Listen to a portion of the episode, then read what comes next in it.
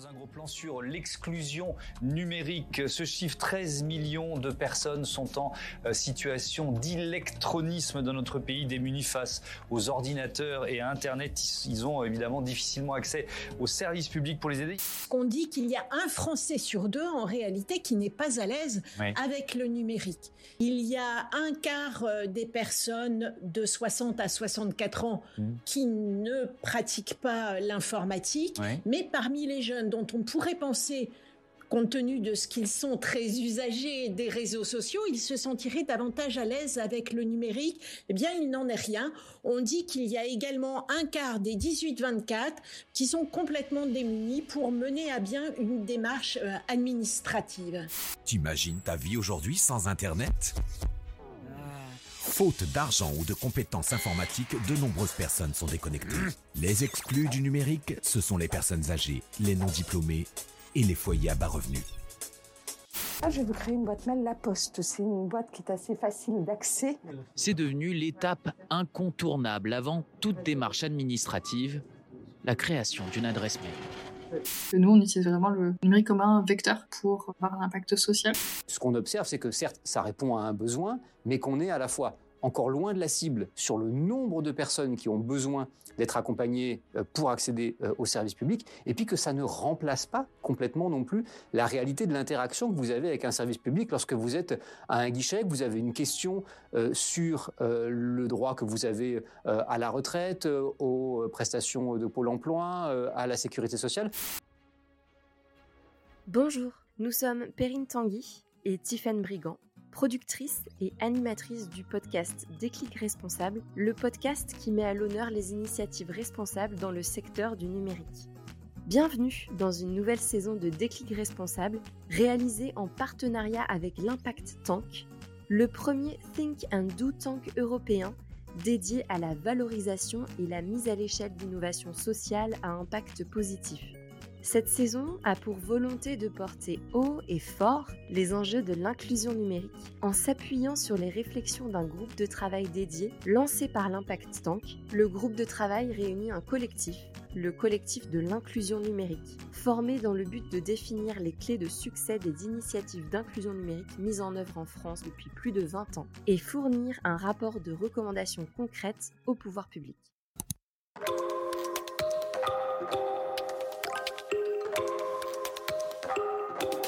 Déclic responsable.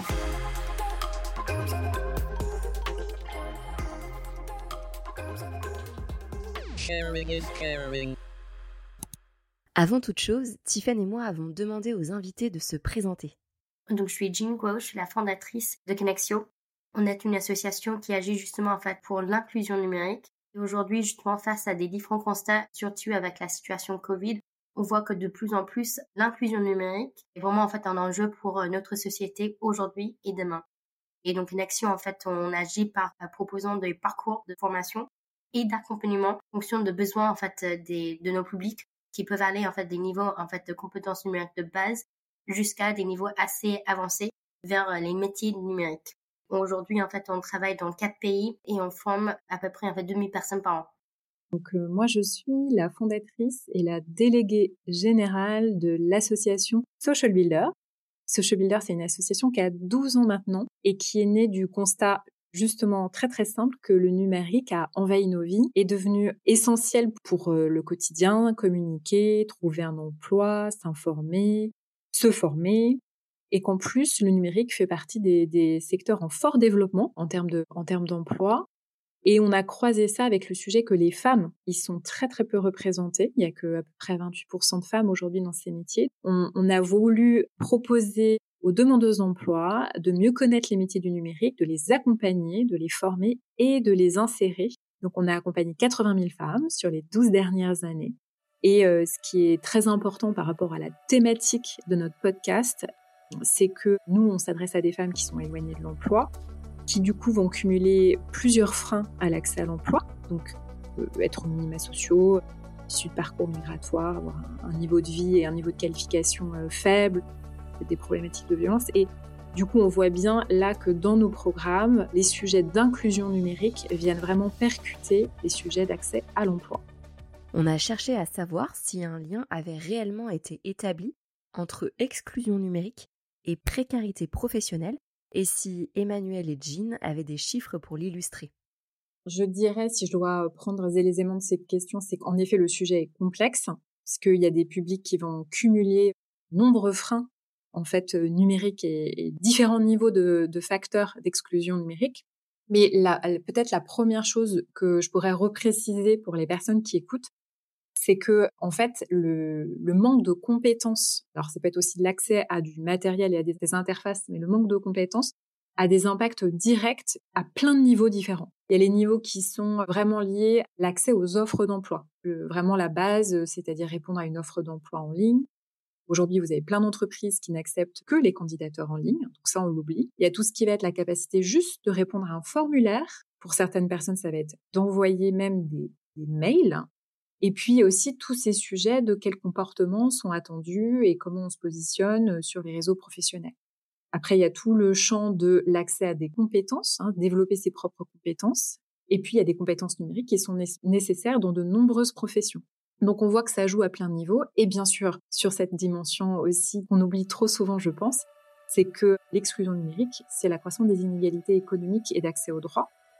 Et quand on peut pas faire euh, valoir ses droits ou payer ses impôts ou avoir accès à un compte bancaire, eh ben c'est difficile de créer une entreprise ou même de pouvoir se faire payer par son employeur. Donc des statistiques, en fait, il y en a à chacun de ces niveaux. Hein. Comment euh, les gens ont accès à Internet, euh, est-ce qu'ils possèdent un ordinateur, quel type de compétences ils peuvent avoir.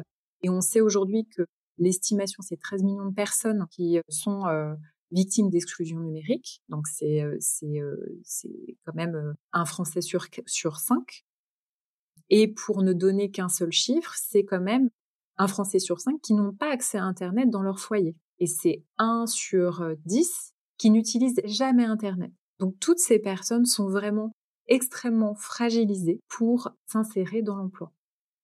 Euh, oui, bien sûr, je pense que je rejoins complètement ce que Emmanuel a évoqué aussi, parce que de plus en plus, on voit qu'avec aussi l'évolution du marché de l'emploi, que ces compétences numériques sont essentielles.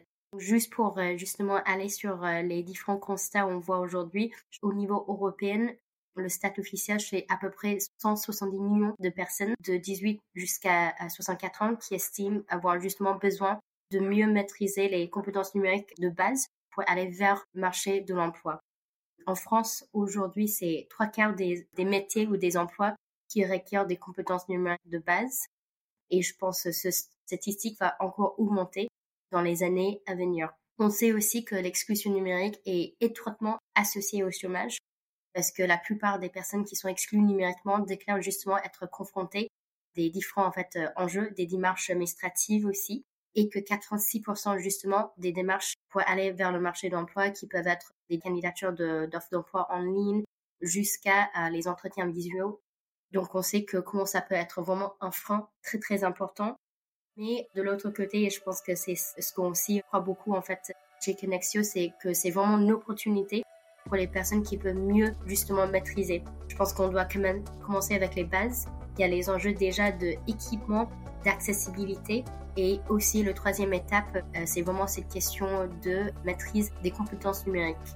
Et chez nous, je pense que l'objectif, c'est de réfléchir à comment on peut mieux adapter ces parcours parce qu'aujourd'hui, vraiment, c'est un sujet qui touche à tous les niveaux, aussi les jeunes et des personnes en fait moins jeunes parce que même avec l'adoption de nouvelles technologies, les réseaux sociaux, il y a toujours en fait des, des freins et des lacunes dans justement la maîtrise des compétences numériques. Et juste pour donner, en fait, de donner un dernier stat peut-être sur la puissance justement de ce lien entre l'inclusion numérique et l'insertion professionnelle. Selon en fait justement une dernière étude en 2018, seulement si un tiers de la population cible bénéficiait d'une bonne maîtrise numérique, ça traduit en fait dans une réduction de chômage structurel de l'ordre de 100 millions d'euros par an. Ok, bien sûr, c'est totalement clair et évident que sans équipement, sans accessibilité et sans compétences numériques, il est difficile pour les chercheurs d'emploi de s'en sortir. En quoi est-ce que les enjeux d'inclusion numérique contribuent également à l'entrepreneuriat? Chez Social Builder, on accompagne les femmes qui veulent s'insérer dans des métiers numériques par euh, la reconversion professionnelle, c'est-à-dire par la formation, à qui on va présenter les métiers et puis euh, elles vont rentrer dans un parcours pour devenir euh, technicienne, faire de la maintenance ou après même aller sur, sur des métiers comme du développement informatique, de la gestion de données. Et post-Covid, on a développé un, nouveau parcours pour des femmes qui déjà n'avaient pas forcément le temps pour se reconvertir et, faire les, étapes nécessaires à l'acquisition d'un nouveau métier ou qui maîtrisaient déjà, enfin, qui avaient déjà des savoir-faire et qu'elles avaient envie de, de, proposer, de vendre leurs services ou leur, euh, leur production personnelle, mais qui ne maîtrisaient pas du tout le digital. Alors sur des composantes marketing digital, mais pas que, sur comment justement euh, pouvoir automatiser une relation avec euh, leurs clients prospects, leurs fournisseurs, gagner aussi en productivité personnelle pour pouvoir à la fois faire du développement, mais aussi faire leur métier et produire leurs services. Et donc, on a développé un programme donc qui s'appelle Suns. C'est un programme qui est de proposer 100% digital. Là, on voit encore le, comme quoi le digital est très très important aussi pour se faire accompagner dans un projet d'autonomisation économique. Et en fait, Suns aujourd'hui, c'est 3000 femmes qui ont été accompagnées sur 80 euh, heures et à qui on va euh, permettre de développer à la fois des compétences en gestion de projet, mais qui s'appuient sur des, outils, sur de la maîtrise d'Internet, du marketing digital, de tout ce qui va être euh, faciliter voilà sa productivité personnelle pour pouvoir faire un par exemple un commerce de toilettage d'animaux domestiques. Pour certaines, c'est du coaching. Pour d'autres, c'est de vendre, vendre leurs petits plats euh, qu'elles affectionnent et qu'elles font avec amour. L'entrepreneuriat aujourd'hui ne peut pas se passer digital hein, pour voilà, avoir accès à, un marché, se développer, réduire ses, temps de trajet aussi et vraiment pouvoir euh, bénéficier, optimiser son, temps de production. Et puis après, il y a d'autres composantes qui sont essentielles et là qui concernent tous les entrepreneurs. Hein. C'est tout ce qui va être euh, sa visibilité en tant que business, c'est euh, avoir accès au marché public, hein. c'est pouvoir travailler sur, sur sa réputation. Donc, en fait, le digital, titre individuel et en tant que créateur d'entreprise, c'est un peu, je pense, encore le parent pauvre de tous les dispositifs d'accompagnement sur, sur le business plan, sur la faisabilité économique d'un projet.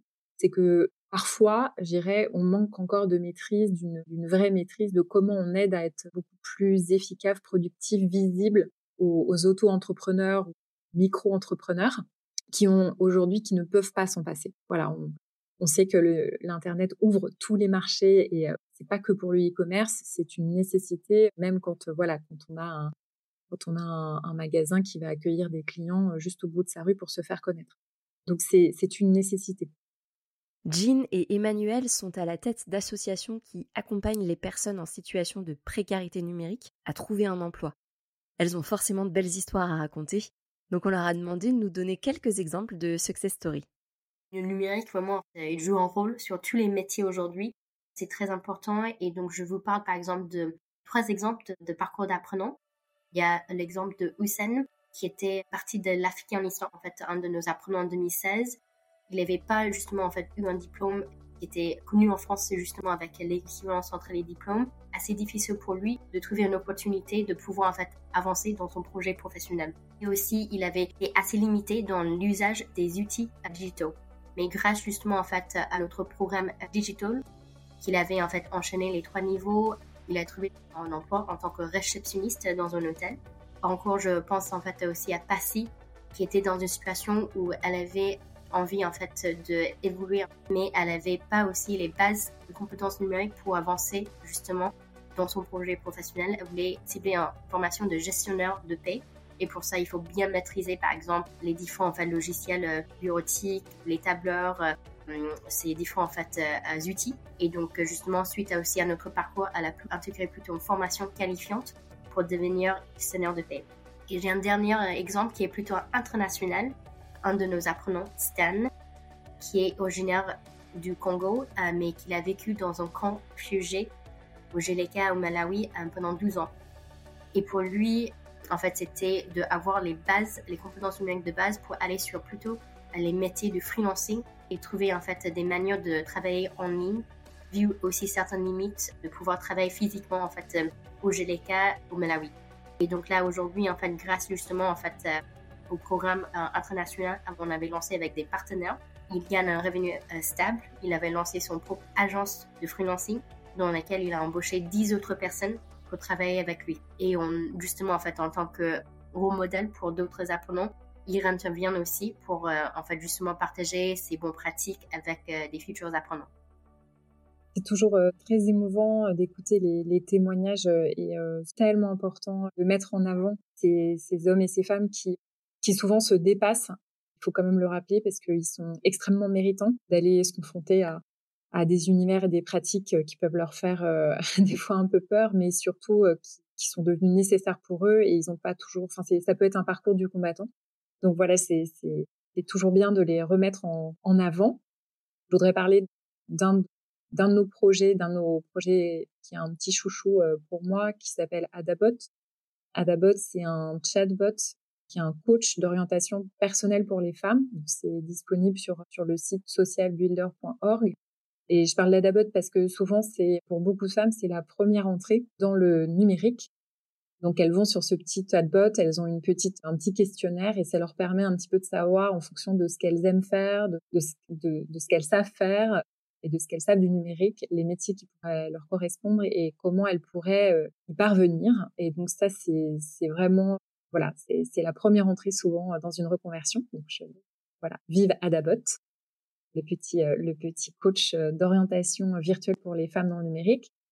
Comme dans chaque épisode de cette série en partenariat avec l'Impact Tank, on a demandé à nos invités de nous présenter des projets coup de cœur qui vont dans le sens de l'inclusion numérique.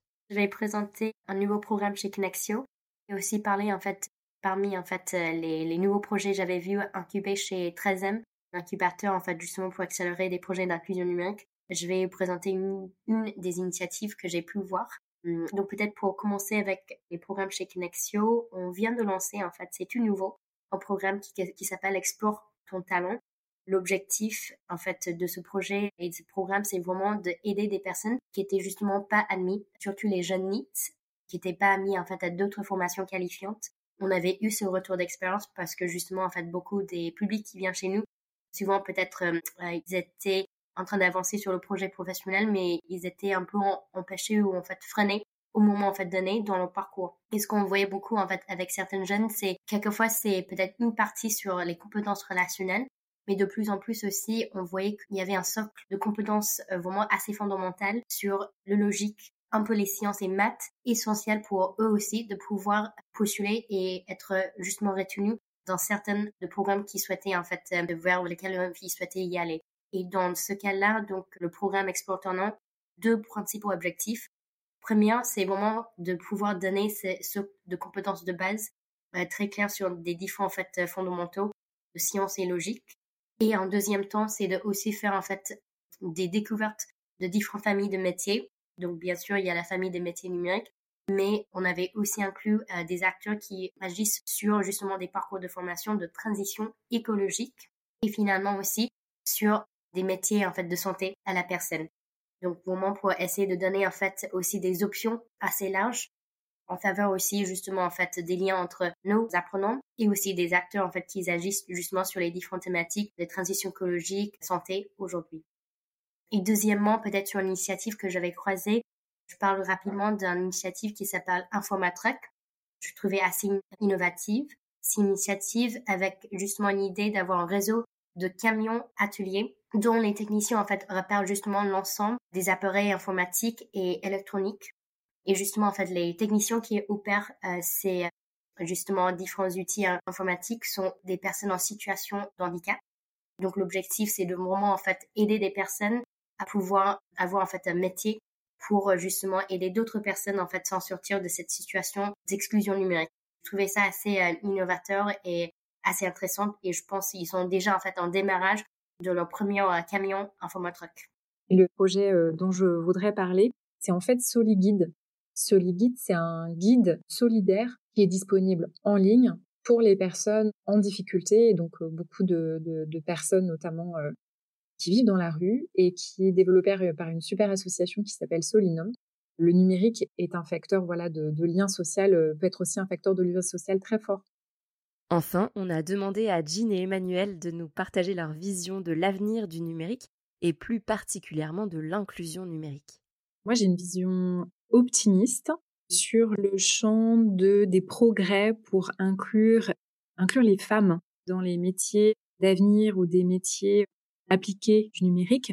En France, on travaille, euh, enfin le, le, le, gouvernement travaille sur le développement de nouvelles filières de développement de compétences, à la fois euh, attirer les, jeunes et les moins jeunes sur les métiers d'avenir, tout ce qui est formation initiale et formation continue, pour, euh, donner les moyens à nos industries de, de, de, fonctionner. il y a un grand plan de développement de ces filières de formation qui a été doté de plus de 700 millions d'euros pour, pour accompagner ces, filières et développer les compétences nécessaires. Et on a eu l'opportunité d'échanger avec un certain nombre de, de, parties prenantes, à la fois au niveau du gouvernement qui, déploie France 2030 et aussi au niveau de, on va dire, des, des têtes de pont de ces filières, la construction, l'industrie, la cybersécurité, l'hydrogène, le spatial. Et, et, toutes ces, on va dire, toutes ces têtes de pont souhaitent vraiment que les femmes fassent partie de cette aventure.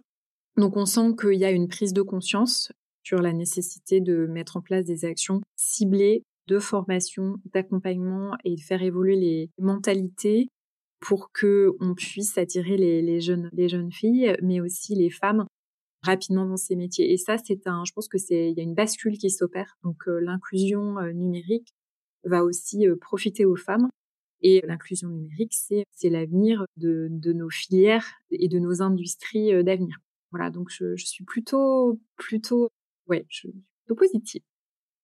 Oui, bien sûr, je pense qu'avec, euh, comme Emmanuel aussi, je suis assez optimiste sur euh, justement le futur parce que je sais que aujourd'hui il y a beaucoup des enjeux, mais sais qu'il y a beaucoup en fait des différentes initiatives, des choses qui sont aussi en cours déjà. Par exemple, je sais que dans le cadre du plan de relance, l'État a lancé l'initiative de conseil numérique avec un objectif de déployer 4000 personnes justement avec cet objectif de lutter contre l'exclusion numérique sur tout le territoire en France. J'espère aussi, en fait, dans les années à venir, déjà cette initiative va être renouvelée et ça continue justement à avoir cet impact d'une manière très localisée sur tous les territoires.